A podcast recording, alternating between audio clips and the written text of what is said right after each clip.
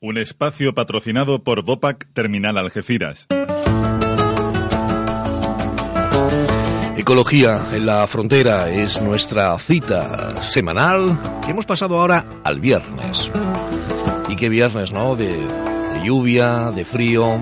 Precisamente vamos a hablar de esto con Juan María Arenas, doctor en Ecología, Conservación y Restauración de Ecosistemas, divulgador y comunicador científico, además de director de la web www.restauraciondeecosistemas.com. Mi cabeza vuela con vos, sintiéndote al pasar, dejándome llevar. El frío polar que azota el medio oeste de Estados Unidos ha provocado al menos 20 muertes ya. Eh, según estiman funcionarios del gobierno, eh, en unas informaciones que han aparecido en el New York Times. Eh, asimismo, una cantidad creciente de personas ha sido tratada en hospitales por eh, síntomas de congelación.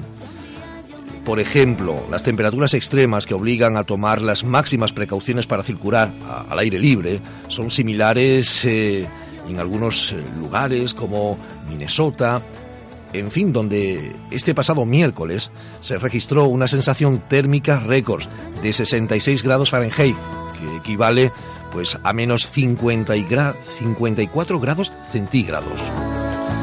Juan María, esto da frío nada más que de, de ver esos datos Buenas y de tardes, ver Antonio. esas imágenes que, que estamos eh, cada día viendo en, en televisión, ¿no? Da, da frío nada más que de verlo, sí. Hoy hace aquí un día, tenemos un día frío de lluvia y demás, pero pones la tele y ves lo que está pasando en Estados Unidos, dices... 54 grados la sensación térmica. Y eso, eso en, en- en la, en la calle con, en, en- en minutos o casi en segundos te, te puede matar. Es que es, es una sensación, ter- sensación térmica y un frío que no... Como dirían Fuertísimo. nuestros abuelos, esto no se ha visto nunca. Esto es eh, el clima que, que está alterado, que está cambiando. De hecho, el presidente de Estados Unidos ha, ha dicho algo así, ¿no? Bueno... A ver. Vamos a ver, esto no se ha visto nunca, o, o sí, a ver, se han registrado las temperaturas más bajas, parece en el medio oeste, pero un fe- fenómeno de frío extremo en invierno, en latitudes, eh, pues en el centro de Estados Unidos, en medio oeste, en Asia o en el norte de Europa, no son algo que sea súper raro. Pero eh, lo que ha dicho el presidente de Estados Unidos es que, que dónde está el, el calentamiento El global, que venga, global. que lo necesitan, el calentamiento global, como riéndose un poquito de que el calentamiento global no existe y que este, este frío lo demuestra. Esto es totalmente falso, o sea, este frío realmente eh, en Estados Unidos es causa o puede ser causa del propio calentamiento global, que a mí no me gusta hablar, y de hecho ahí creo que es donde se equivoca Trump, de hablar de calentamiento global. Es cierto que el clima a nivel global se está calentando, pero pero eh, a mí me gusta más hablar de cambio climático. A mí, bueno, ya los científicos ya hablan más de cambio climático. ¿Por qué?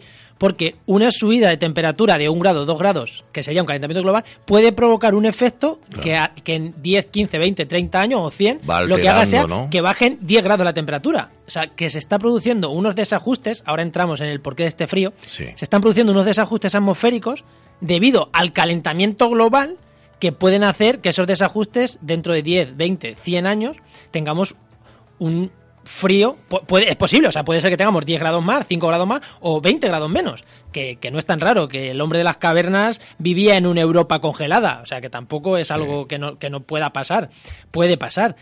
Y Trump, ya digo, se equivocaba en eso, en el que esto puede ser causa del calentamiento global, y lo dicen muchos científicos que le han contestado ya, ya al propio Trump.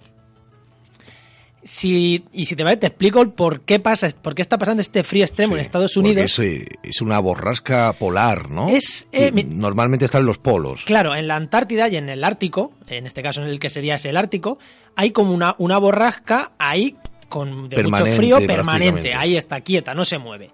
Y sobre todo en invierno se mueve menos aún. Parece curioso, pero en invierno se mueve menos aún. Dinos el por qué no se mueve de ese punto de los polos. Vale, no se mueve porque alrededor, en altura, unos mil, a unos miles de metros de altura, hay un aire dando vueltas a 180, 200 kilómetros hora. En aire- círculo en círculo, alrededor de la borrasca. Alrededor de la borrasca. Entonces, si tú tienes algo moviéndose muy rápido, tú no te puedes salir de ahí. Sí. ¿Qué pasa? Que si esa, ese aire a 200, 180 kilómetros por hora se debilita, la borrasca se mueve. Se escapa y se, se mueve. escapa. ¿no? ¿Qué pasa? Que si se escapa hacia Europa, pues frío en Europa. Si se escapa hacia Estados Unidos, pues frío en Estados Unidos.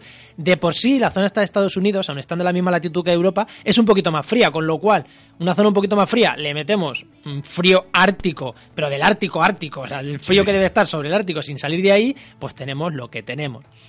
¿Por qué digo que esto puede ser culpa del cambio climático? Porque algo, al- algo ha debilitado ese chorro de aire que se llama el chorro polar, de hecho se llama el chorro polar.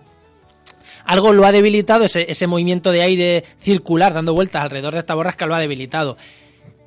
Vamos primero, te voy a contar por qué pasa y después vemos por qué se ha debilitado. Pasa por dos cosas. Porque la Tierra gira, entonces como la Tierra gira, pues ese aire eh, gira como en dirección contraria, tal, para Sí. compensar y gira.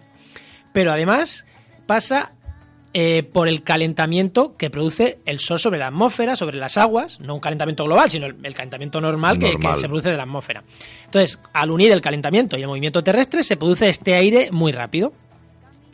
Ahora, cuando tenemos un calentamiento global, que las temperaturas están cambiando y que las dinámicas atmosféricas están cambiando, de hecho lo vemos que en España muchas dicen, ya no hace el frío que hacía antes, o ya no llueve como antes, es porque las dinámicas atmosféricas están cambiando Claro. Caen esas, esas tormentas más torrenciales que antes, esas olas de calor más fuertes que antes, es porque la dinámica atmosférica está cambiando. Y esa, esos cambios atmosféricos son lo que hacen que se debilite esta corriente del chorro que da vueltas alrededor de la borrasca.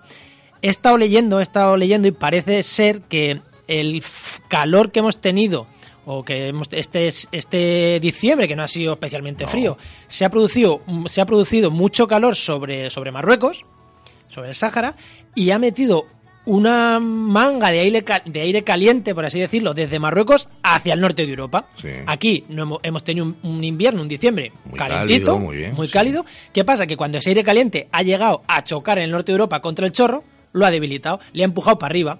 Si tú a un círculo le aprietas por un lado, ¿qué pasa? Que se suelta por otro. Y se ha soltado por Estados Unidos, que es por donde ha entrado ¿Y esa borrasca tiende a debilitarse o vuelve a, a los polos? es, se, ¿O se genera otra en los polos? a ver, se A ver si nos supone- vamos a quedar sin borrasca en los polos. No, no, no, no. No, No, vamos a quedar- espero que nos quedemos con borrasca en los polos, porque como, no- como nos carguemos la se borrasca de derritan los, los polos, polos y fíjate, ¿no? mm, el problema no es que se derritan, el problema es lo que, lo que hablábamos también fuera de antena, que, que no sabemos qué pasa si cambia la dinámica atmosférica que tenemos actualmente sobre el planeta. Mm. Si cambia, eh, puede ser que la temperatura suba 10 grados o baje 20. No sabemos lo que va a pasar. De Entonces, hecho, esperemos en, en nuestro que- país eh, estaba todo congelado hace miles de años. Exactamente, sí, sí. Eh, Llegaban, los hielos llegaban casi a los Pirineos, incluso más para abajo, y bueno, y, y se- y se vivía, pero claro, no había la gente que hay, que hay ahora mismo.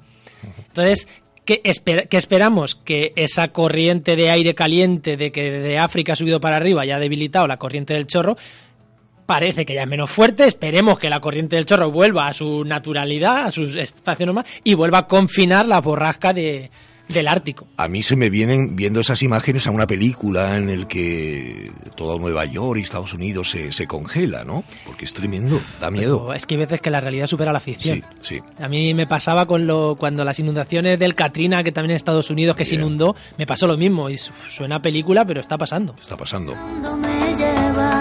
Juan María Arenas, muchas gracias por estar con nosotros y espero que el próximo viernes tengamos mejor temperatura y mejor tiempo y, y esa borrasca pues se quede donde tiene que estar, que en se los quede donde polos. quede que está. sí. Gracias.